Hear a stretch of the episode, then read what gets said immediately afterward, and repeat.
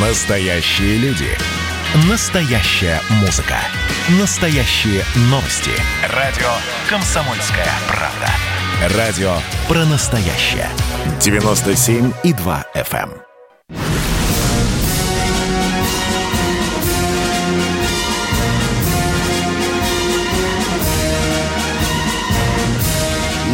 Радио «Комсомольская правда» военное ревю полковника Баранца. Здравия желаю, дорогие наши уважаемые радиослушатели, читатели «Комсомольской правды». Да, это военное ревю. Мы начинаем очередную передачу «Разговоры».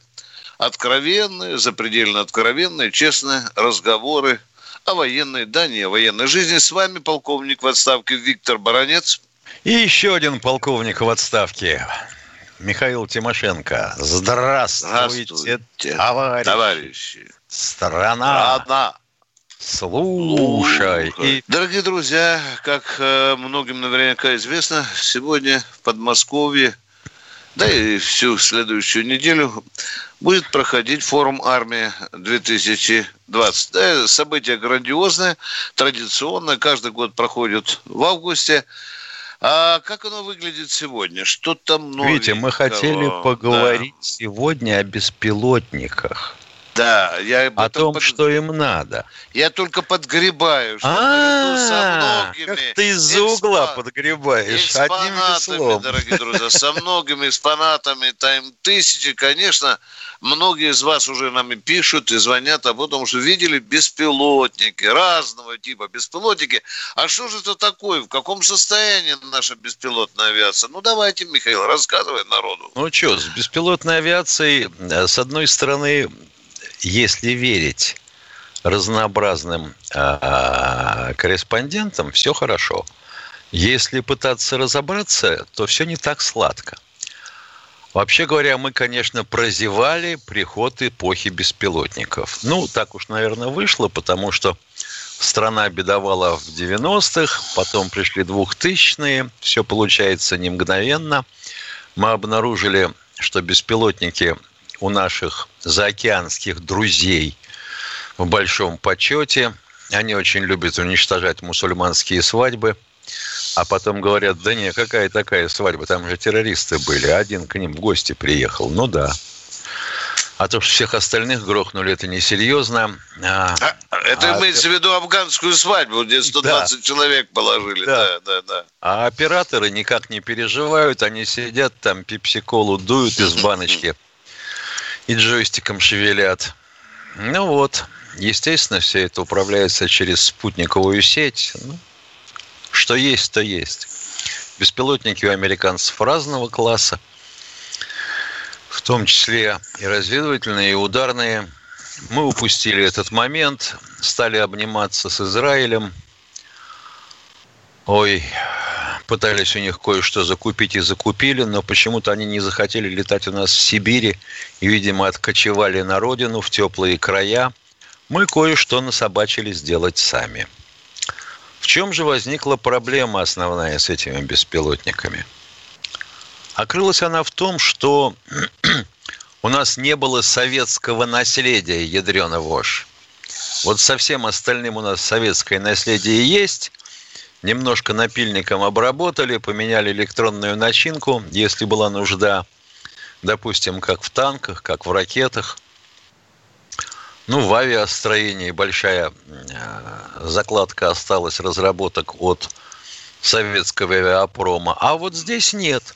Потому что, а, во-первых, и во-вторых, и в-третьих, что такое э, любое э, средство тяжелее воздуха? Ну, допустим, тот же самолет. Как говорил академик Микулин, самолет – это устройство для перемещения двигателя.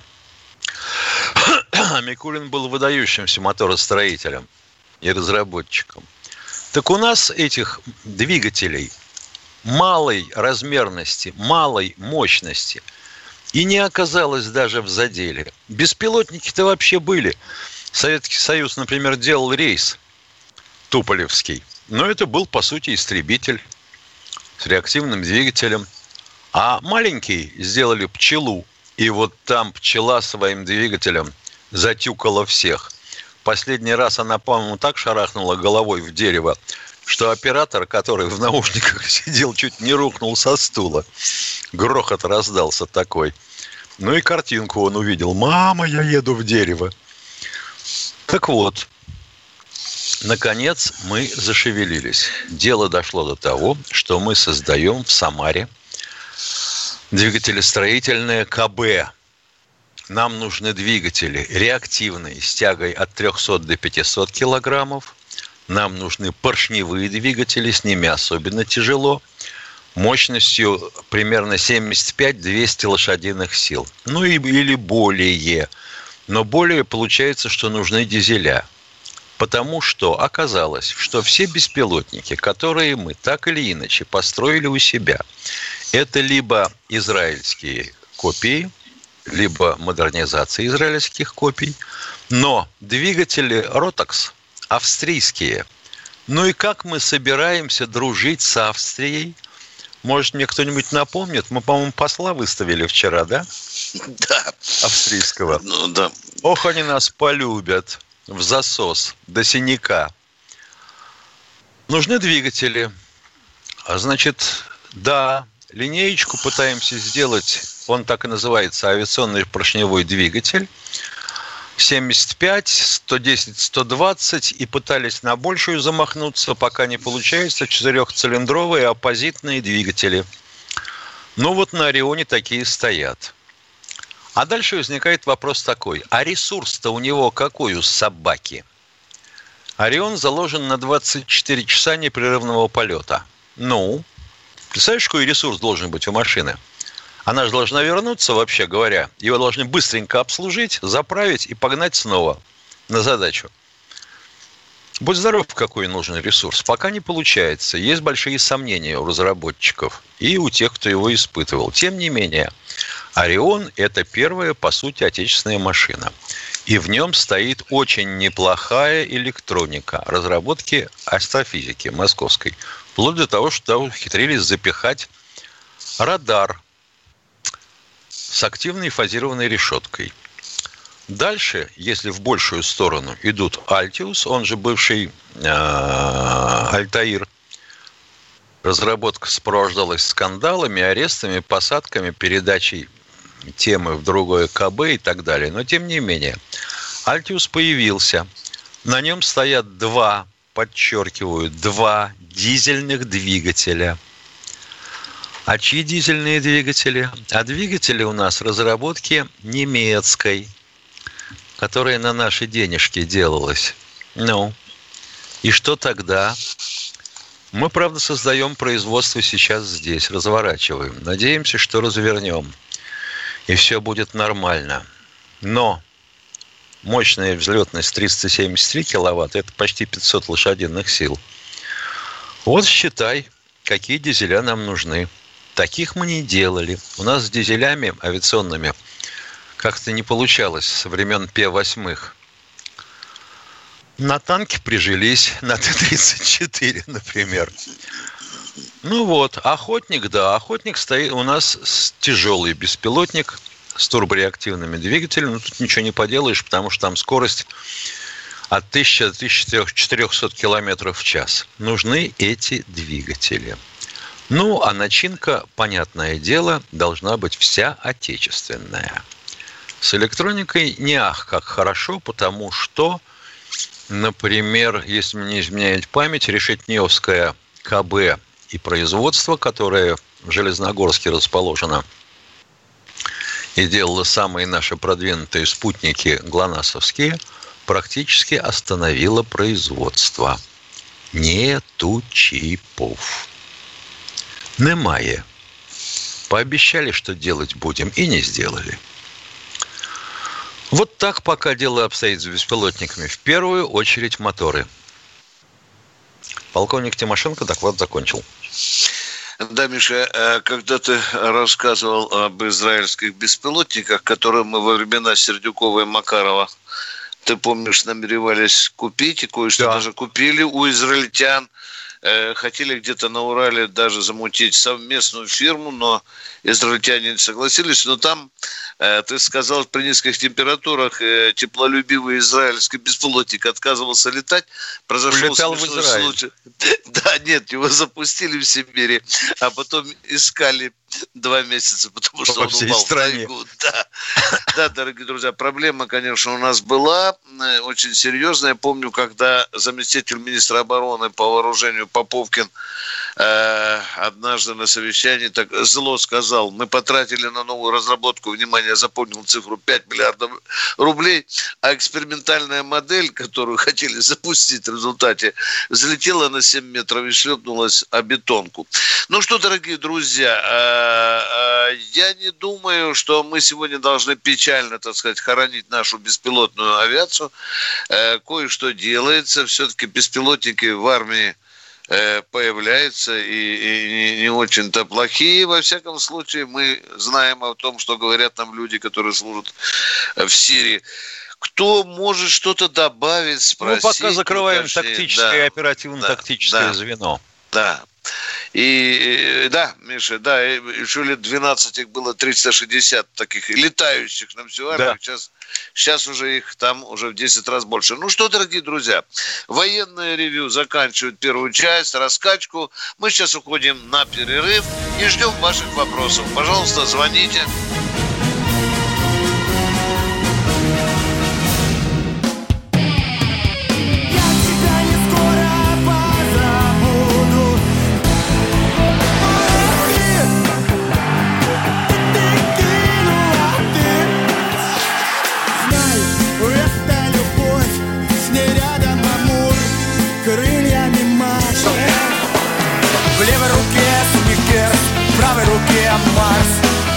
Пиар-менеджер Карл Маркс Капитал Комсомольская правда. Радио поколения Ляписа Трубецкого.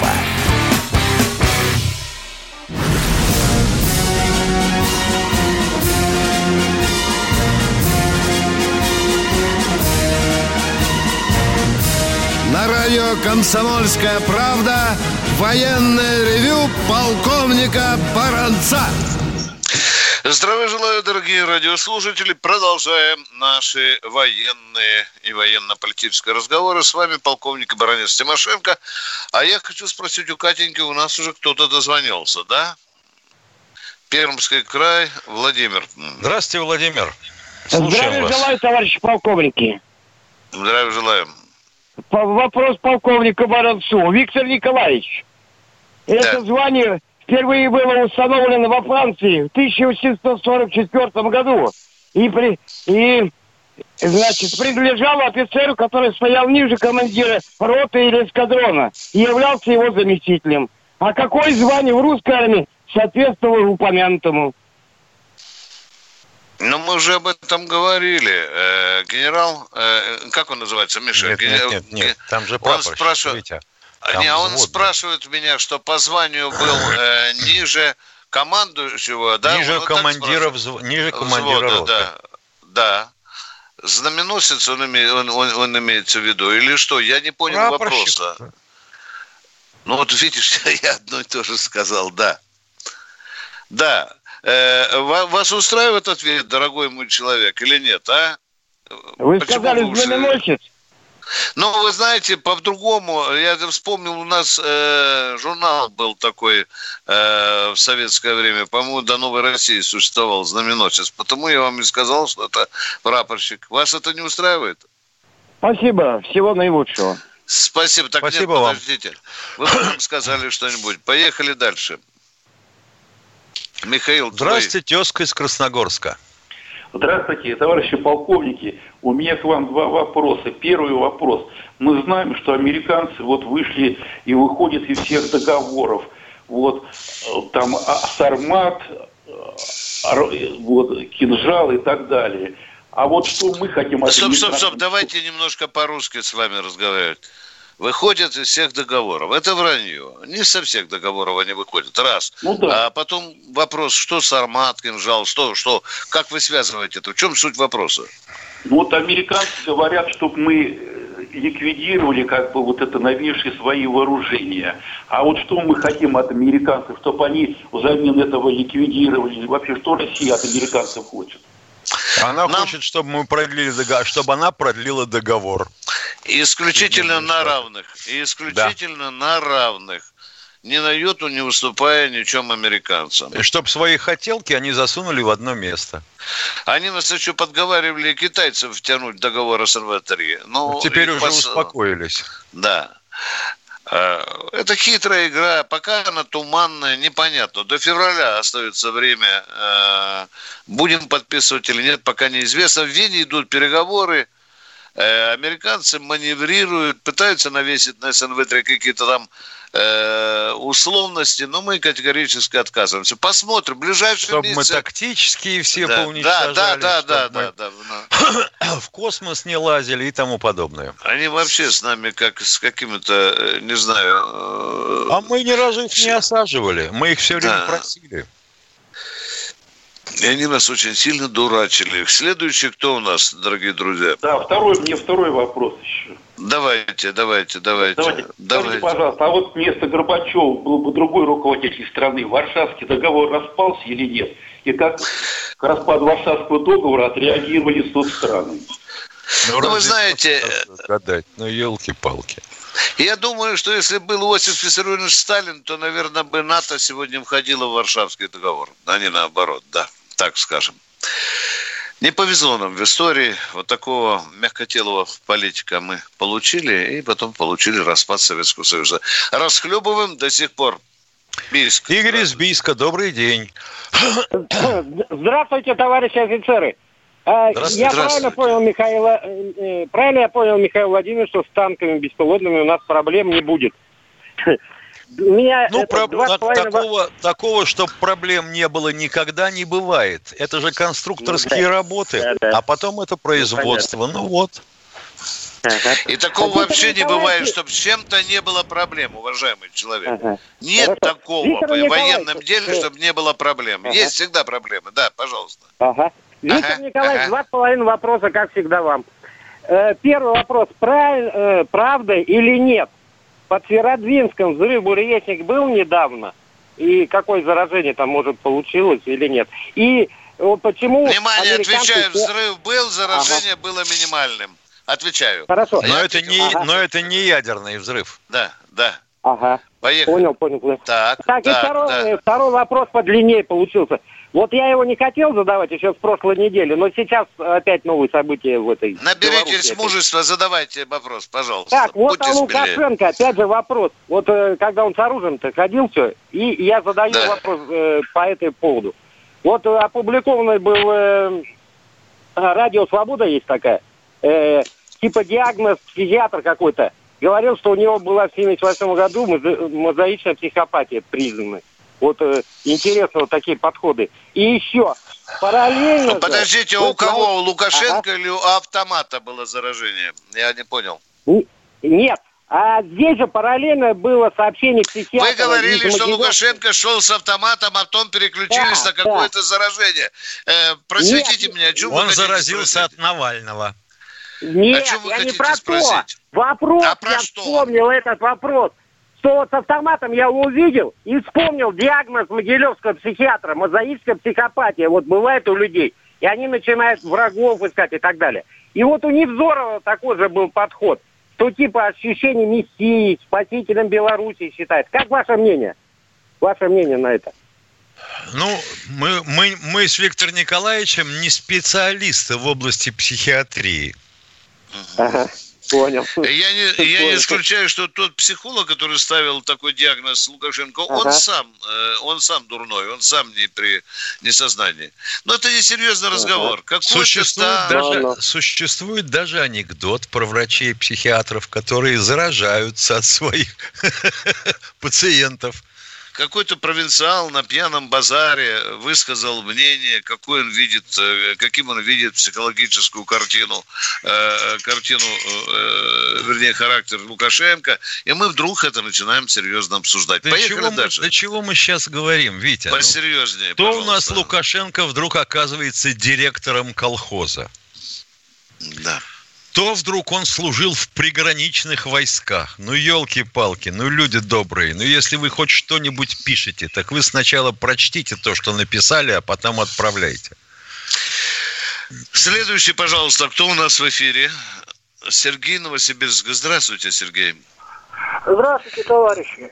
А вот на данный Добрый. момент в России есть или нет настоящая коммунистическая партия? Есть ли настоящие нет. коммунисты? Вот как по-вашему? Коммунисты а есть, а партии нету. Потому что ваше понятие настоящая коммунистическая партия, оно резиновое. Как бы мы ни ответили, оно в ваши рамки не впишется. Это спорный вопрос. Что значит настоящее? У нас есть, кажется, две коммунистические партии, там, допустим. Хорошо? О чем у нас, что, что для вас настоящий Потом окажется, допустим, партия? настоящий коммунист э, э, Феликс Инмунович Дзержинский, а Бухарин не был настоящим коммунистом. И поэтому его извели под корень. Это вопрос страшно дискуссионный, резиновый, гутоперчивый. Давайте сначала определимся, что такое э, настоящая коммунистическая партия. Кто следующий? Таня, Москва, здравствуйте. Здравствуйте, Татьяна. Добрый э, день, уважаемые ведущие. Вопрос к Михаилу Владимировичу. Михаил Владимирович, я еще в далеком детстве наблюдала при воднении американцев, и меня всегда удивляло, без э, дополнительных, э, ну, одним словом, никто мне не говорил, я сама думала, каким образом американцы сразу стали вдруг приземляться на Луну. Скажите, пожалуйста, до сих а пор... Приводняли, например... А приводнялись они куда? На Марс. Ну, да нет, нет, ну, ну в океан, понимаете? И вдруг они э, на Луну стали, э, жесткая, я имею в виду жесткую посадку. И меня удивляет до сих пор, почему э, вот это вот э, повторение того, э, существует жесткое мнение, что американцы э, были на Луне. Я уверена, что их там не было. Отвечайте, Михаил Владимирович, про американцев. Я начинаем с конца. Вы Я считаю, ближе. что если Татьяна считает, что их там не было, пусть продолжает оставаться при своем мнении. Я тоже склонен так думать. Во-вторых, на Луну жесткой посадки не было.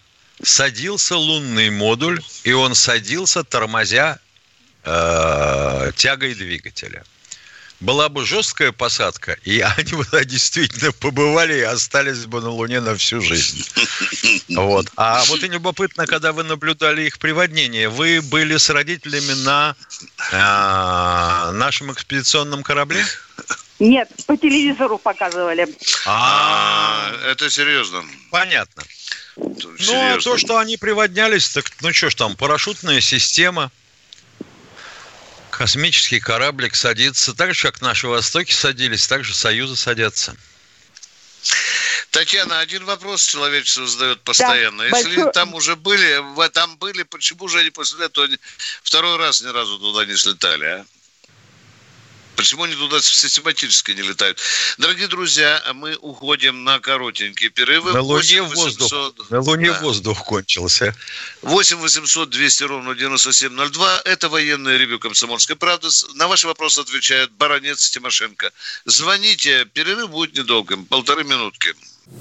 Присоединяйтесь к нам в социальных сетях. Подпишитесь на наш канал на YouTube. Добавляйтесь в друзья ВКонтакте – Найдите нас в Инстаграм. Подписывайтесь, смотрите и слушайте.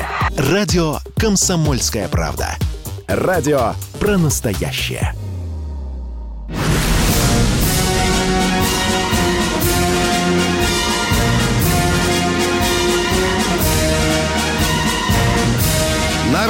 «Комсомольская правда» военное ревю полковника Баранца.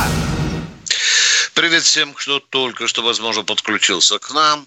С вами действительно военное ревю «Комсомольской правды» и те же два полковника Тимошенко и Баронец, Баронец Тимошенко. А мы сейчас готовы принимать ваши звонки. Ну, народ, какие у вас вопросы? На вс... Новороссийск, здравствуйте. Илья? Да, да, добрый, добрый день, добрый день, здравствуйте. Вот я, Сергей, еще раз по Беларуси. Вот смотрите, даже 200 тысяч в центре Минска – это не вся Белоруссия, кстати деревни и малые города поддерживают Лукашенко даже где-то Бессонов петь, даже в 91 году всего 5 тысяч человек у Белого дома, так сказать, развалили страну, хотя вся страна выступала из-за КПСС, из ХТП. Все так живут, понимаете, спят на собраниях, работала блестящая была правовая Так, система. Понятно, дорогой Просим прощения. Вопрос Э, в чем? Проблема Э, Лукашенко отсутствие политической реформы. Нас не проблема интересует, нас интересует тот вопрос, который вас интересует. Да, ну, задавайте вопрос, поехали. Мы знаем, Ну, я вот- спасибо за верную прокламацию. Поехали, дальше, вопрос. Да, дорогие друзья, Заклеймил. будьте добры, вопрос. Здравствуйте, Георгий из. Ставрополя. Добрый день. Здравия Добрый день. товарищи полковники. Да у меня вопрос был к Игорю из Бийска, но уже второй раз дозвонился. А можно предложение? Ну, В 16.00 объявляют, значит, на э, Москве 16.00 и так далее, и так далее. В Магадане, в Магадане полночь. А можно хоть раз в неделю сказать на Курилах полночь? Мгм. В военном ревю, да? Вы хотите, чтобы это Ну, прозвучало, да? вы 16.00 же начинаете. Хорошо, ну мы не рулим э, этими объявлениями, но передадим нашему радионачальству, э, чтобы удовлетворили вашу просьбу. Спасибо Кроме вам. Магадана Нет, вообще это- еще есть и Курилы. Да. Кто-то захочет еще э, другие города. Ну, посмотрим. Спасибо. Э, Едем дальше. Саратов у нас. Здравствуйте. Здравствуйте, Владимир. Здравствуйте. Владимир, здравствуйте. Хотел сказать, здравия желаю, товарищи полковники. Э, Вопрос. Вот э, когда, по вашему мнению, китайская армия обгонит американскую, и как изменится внешняя политика Китая ну, по сравнению с Россией? А, а что вы вкладываете в понятие «обгонит американскую»? По количеству штыков китайская давно уже обогнала. Превзошла. американскую. Нет, Да. конечно, по технике, по технике, по авианосцам, по ракетам. И Вы уже ответили на этот вопрос. Когда этого будет больше в Китае, тогда, наверное, она и обгонит Соединенные Штаты Америки. Если китайцы будут Да. считать, что им нужно иметь не 10, а 15 авианосных групп, они у них будут. Но пока они считают, что им достаточно того, что они делают в Южно-Китайском море и в прилегающих морях, акваториях. А Мы ответили на ваш политика? вопрос, дорогой Как мой человек. А кто следующий? А еще один Алло? вопрос. Давайте, Давайте. давайте, давайте, давайте. Скажите, пожалуйста, вот про армию Южной Кореи. У нее Да. военный бюджет, он соизмерим с российским. А что она из себя представляет? Это высокотехнологичная армия, у которой есть э, хорошее оружие. Э, Правда, мало сведений, есть ли у нее гиперзвуковые э, системы. Пока нет таких сведений. И про боеспособность никто Безумно, ничего да, не да. говорил пока. Ну, я вам скажу, что... Они стоят за спиной американцев. Вот практически так, потому что у них на том куске полуострова, который принадлежит Южной Корее, три американских базы. Полевая армия и воздушная армия сидит американская. Но по Просто сравнению я- с... Да-да, пожалуйста, да, что у Просто вас? я прочитал Говорите. в одном из источников, он не очень надежный, что она э, входит в десятку лучших армий мира. Армия Южной Ну, А, де- а- а девятая кто? Не, я говорю в десятку. Там пятая. Я она понимаю, во- а вообще сказано, что на пятом месте. она. Дорогой мой, ну человек, э, критериев-то много. Э, По каким критериям она в десятку уходит? Там написано или нет, а? Не, Ведь же еще количество армии, да, количество танков, самолетов, кораблей, э, ядерного оружия, межконтинентальных ракет. Это все показатели берутся суммарно, и тогда определяется. Может, она сама себя в десятку занесла, не знаю. А то ведь у нас, допустим, во всяких исторических справочниках нетрудно обнаружить, что а, к началу Первой мировой, Второй мировой войны швейцарцы поставили под ружье 800 тысяч человек. Мы знаем, что у них, вообще говоря, ополчение. Швейцарцы сидят по домам в обнимку с винтовкой. И как считать, эта армия была третьей по численности? Да. А бывший президент Украины Порошенко... А нам сейчас занес- предлагают некоторые устроить то же самое. Ну, а бывший Занес- президент Украины... занес, занес, занес украинскую армию в самую сильную в Европе. Но когда стали критерии эти соизмерять э, этот институт СИПРИ, международный по вооружениям, да, то оказалось, что украинская армия сравнима с армией Мьянмы, где-то там болтается в конце э, третьего десятка. Э, кто следующий, дорогие товарищи? Хабаровск, это свято. Здравствуйте, Сергей, Хабаровск. здравствуйте. Сергей, пожалуйста, задавайте нам вопрос. А? Город Э, или Хабаровск, Сергей Иванович. Город Хабаровск, Сергей Да. Иванович. Да, да, Сергей Иванович. да, мы это поняли, да. Вопрос такой. У меня отец, участник Великой Отечественной войны, мне рассказывал, что при пересечении границ Германии советскими войсками был отдан приказ верховным главнокомандующим «Кровь за кровь, смерть за смерть». Но потом этот приказ очень быстро отменили, потому что началось такое, что- какое вы сами знаете. Вот А какое же началось? Мы не воевали, не знаем. У нас, может быть, разные с вами источники. Да. Но, Это например, и- лозунг «У- «Убей немца» действительно был снят, и, и, в общем-то, к нему отрицательное руководство отнеслось страны. А что началось? Началась Ну- взятие, операция по взятию Берлина. Вот что началось. Нет, при пересечении границ был такой Ну, при-? Кровь Не, я кровь, так- смерть Э, э, дорогой Я не знаю о человек, таком приказе. Да. Э, Но на митингах... Вполне допустим, возможно, на- вполне да, да, возможно, да, что звучало. такое звучало. Есть кинохроники, в том числе из партизанских лагерей, действительно такой лозунг из уст бойцов, офицеров, солдат А убей звучал, немца, да. это сказал Оренбург. Да. И этот лозунг был осужден, потому что считали, что убей фашиста, а не немца. Это две разные вещи. Едем дальше. Кто у нас в эфире? Э, Здравствуйте, Максим из Нижнего. Здравствуйте. Алло. Здравствуйте, Да-да. здравствуйте, товарищи полковники. Вот частенько еду с работы, слушаю вашу передачу, да. Вот единственная э, причина, по которым решил вам все-таки позвонить, у меня один вопрос. Э, Вам никто не говорил, что вы слишком хамски общаетесь со своими собеседниками. Вы уже давно взрослые люди. Вы уже не с бойцами общаетесь. Никто не говорил, хамски никто не говорил. Может быть, на вашем вы базаре кто-то говорил. А в чем, пожалуйста. в чем выражается это хамство? Пример, приведите, Вы пожалуйста. перебиваете, вы перебиваете. Извините, извините, мы объявляем заранее и вам говорим, что это передача, ваши вопросы, наши ответы. А если человек вырывается на 15 минут, готов тут нам рассказывать очевидные вещи, мы его не должны останавливать или нет? Или пусть болтает, тогда такие, А ведь другие, позвонят, ведь да. другие не могут дозвониться. Вы понимаете, а люди с другой стороны нам звонят, что вы делаете? Всякие дурацкие рассуждения принимаете, забиваете эфир. А мы хотим, чтобы вы отвечали на наши вопросы. Вот так, дорогой мой человек. Давайте э, жить мирно и уважать э, просьбы друг друга. Учтем, пожалуйста. Э, Сергей Москва, Здравствуйте, Сергей из здравствуйте. Москвы. Здравствуйте, товарищ полковник. Скажите, пожалуйста, вот в Минске были неприятности на заводе э, колесных тягачей. Они являются поставщиком наших вооруженных сил, там э, Да. различные типы вооружений. Вот на нас Да. это может отразиться, и можем ли мы направить туда своих рабочих, чтобы выполнить эти госконтракты? Ну, вообще-то... Отразиться э, может. А почему мы должны направлять туда своих рабочих, если это контракты с Минским заводом?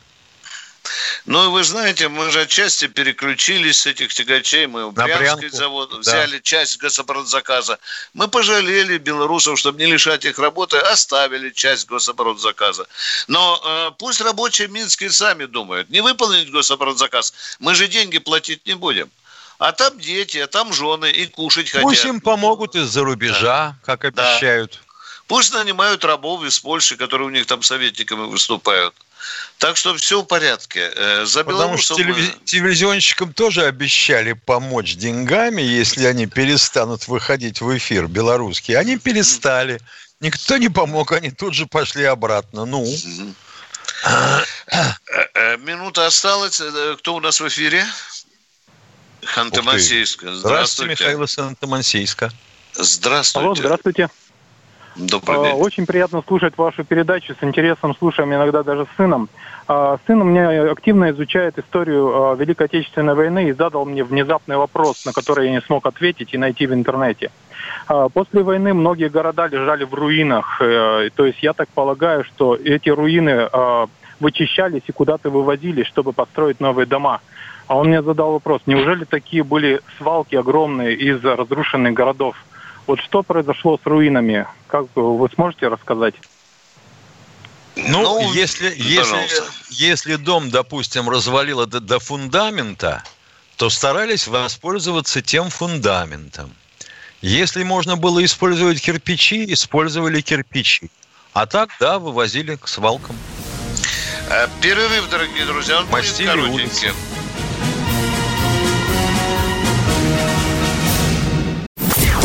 ваши доказательства? Ваши волосы будут мягкими и шелковистыми. Я убью тебя. Лодочник. Я сделаю ему предложение, от которого он не сможет отказаться. Ну, за понимание.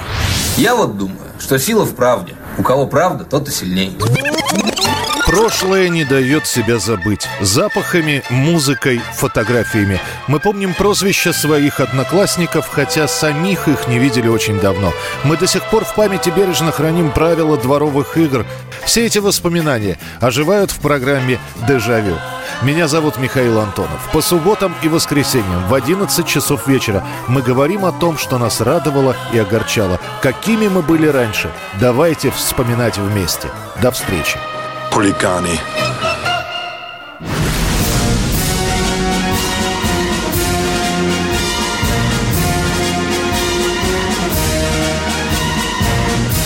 На радио «Комсомольская правда» военное ревю полковника Баранца. На ваши вопросы отвечает и полковник Михаил Тимошенко. Военное ревю – это самая тактичная, самая культурная и самая нехамовитая передача на радио «Комсомольская правда». Кто Он удовлетворяет даже людей с нежной душой. Ой, да. Катенька, у нас, кажется, там Сергей из Красноярска. Здравствуйте. Здравствуйте. Серг... Меня... Здравствуйте, здравствуйте, здравствуйте. Сергей. У меня короткий вопрос. Уже третий день господин Лукашенко говорит о какой-то европейской угрозе, она взял в руки автомат. Если подробнее, если вы что-то знаете об этом, кто там на него пытается напасть. И второй вопрос. Если он попросит о вводе войск российских на территории Беларуси, стоит ли соглашаться? Все, спасибо. Что значит стоит? Конечно, да. Если на Белоруссию совершенно будет готовиться совершить нападение, мы должны ввести войска. Военное нападение извне, да? Да. да. А он, что говорил о европейской угрозе, то, конечно, он умел и Польшу, и Прибалтику, которые, в общем-то, совершают провокации э, против этой республики. Вчера там зондик э, сняли, сня... зондик, да, Миша, сняли. Шарик воздушный. Да, да. Прошелся вертолетик, и, и зондик и, сдулся. И, и, и шарик полетел в обратную сторону, по причине чего да. Литва обвинила а, Белоруссию в нарушении воздушного пространства Литвы. Вставай, поднимайся, литовский народ. Кто следующий у нас в эфире? Юрий из Барнаула. Здравствуйте. Товарищ Юрий, пожалуйста, задайте нам вопрос. Да я это самое, я, во-первых, э, хочу сказать, что не надо оправдываться вот перед этими товарищами, которые там, вы там хамите, то все. Это не мужики, которые звонят вам по этому вопросу. Я так считаю. Так, неортодоксальные, понятно. Это говнюки. ЛГБТ меньшинство. Следующий вопрос. Совсем распоясались. Не надо перед ними вообще оправдываться. Он просто звонит и в ваше время только это тратит. А у меня вопрос, как, какие там, э, ребята, как э, развиваются события на Украине? То есть по какому там сценарию идет дальше? Ну, притихло, значительно притихло по интенсивности э, Сало съели, сало да. съели. Да, интенсивность обстрелов взаимных э, значительно снизилась, обстановка тьфу -тьфу, потихоньку стабилизируется. Боюсь сглазить, да, боюсь сглазить. Ну, пока вот находится в такой вот да слегка... того, что пан Кучма сказал, что ежели что, и там будет гуманитарная катастрофа в Крыму, мы обеспечим водой тех украинцев, которые живут на территории Крыма. Правда, я не знаю, как это технически сделать. Да. Но ситуация запутанная, потому что, вы видите, президент Украины упорно уходит от Минских соглашений. Он да. просто уже начал издеваться над ними. Москва ему уже раз, несколько раз тыкала носом в эти пункты. Он, по-моему, даже не знает, что там 13 пунктов в Минске 2. И, и в общем-то, ведет к тому, что э, запутанная позиция Киева. Хотя, Миша, вчера ты видишь, что он сказал? В, в Киеве будет парад или салют э, в честь э, возвращения Донбасса, по-моему, да? Да, победитель. Да, да, да. Но мы это, э, э, мы это слышали. Иногда Зеленский чувствует себя не на президентском посту, а как там? Девятый квартал, что ли? Квартал, да, да, 245 или 45, да. Э, мальчик еще не оперился. Кто следующий? Василий. Здравствуйте, Нижний Василий из Нижнего Новгорода. Алло. Да. да. Алло, да, э, товарищ полковник, слушаю. Э, у меня слушаю, вопрос. слушаю, да, слушаю вас. Да, да, да. да, да. У меня такой вопрос. А как вы относитесь к созданию в Российской Федерации иностранного, иностранного легиона? Никак не относимся, у нас его не будет. Не будет. А, а зачем он нам? А зачем он нам, дорогой мой человек? Скажите, пожалуйста, ведь у вас же какое-то подспудное было что-то. Какой? Зачем нам иностранный легион? Ну вот, э, граждане бизнес зарубежья служили, получили гражданство. Ну, как Но у нас и за рубежом Есть служат наши. Да. И у нас есть иностранцы, которые... Да, да, да, граждане иностранных государств. Да, да. Но это никакой есть... не, не иностранный легион, они служат да. в линейных частях. Да. Есть даже темнокожие, да, да, да. Ну, Мы не, пока не... обходимся. Нет не, необходимости, не нет. Да, пока? Нет, не актуально. Да, да, да. Э, во всяком случае, пока. Э, кто у нас следующий, Катенька? Адыгея. Здравствуйте, Аскер из Адыгеи. Он, да, по-моему, наш давний радиослушатель. Да, да, да, да давний. Скажите, пожалуйста, да. в ходе Второй мировой войны очень много стран Восточной Европы и вообще Европы было освобождено Красной Армией, и они стали социалистическими государствами. Ну, странами народной демократии. Но вот да. такие страны остались э, не затронуты освобождениями, такие как Италия, Греция, Испания, Португалия. Почему Красная Армия их не освобождала? Кто их освобождал вообще? Это же важное государство, стратегически важное, особенно Италия. Ну, Италию освобождали англоамериканцы. Будем говорить и, так. Это факт. И там была война. Там да. были большие потери. Францию освобождали англичане и американцы после десанта в день Д, открывали второй фронт. Испания, а... ну, практически в Испании все произошло самостоятельно, без участия союзников с Португалией. В Греции все было несколько иначе. Там англичане путались под ногами у греков, греки путались под ногами у англичан, потому что операцию планировал лично товарищ Черчилль, а у него удачных военных операций ни в планах, ни в натуре не было. Ну, Они понятно. просто считали Балканы своей зоной.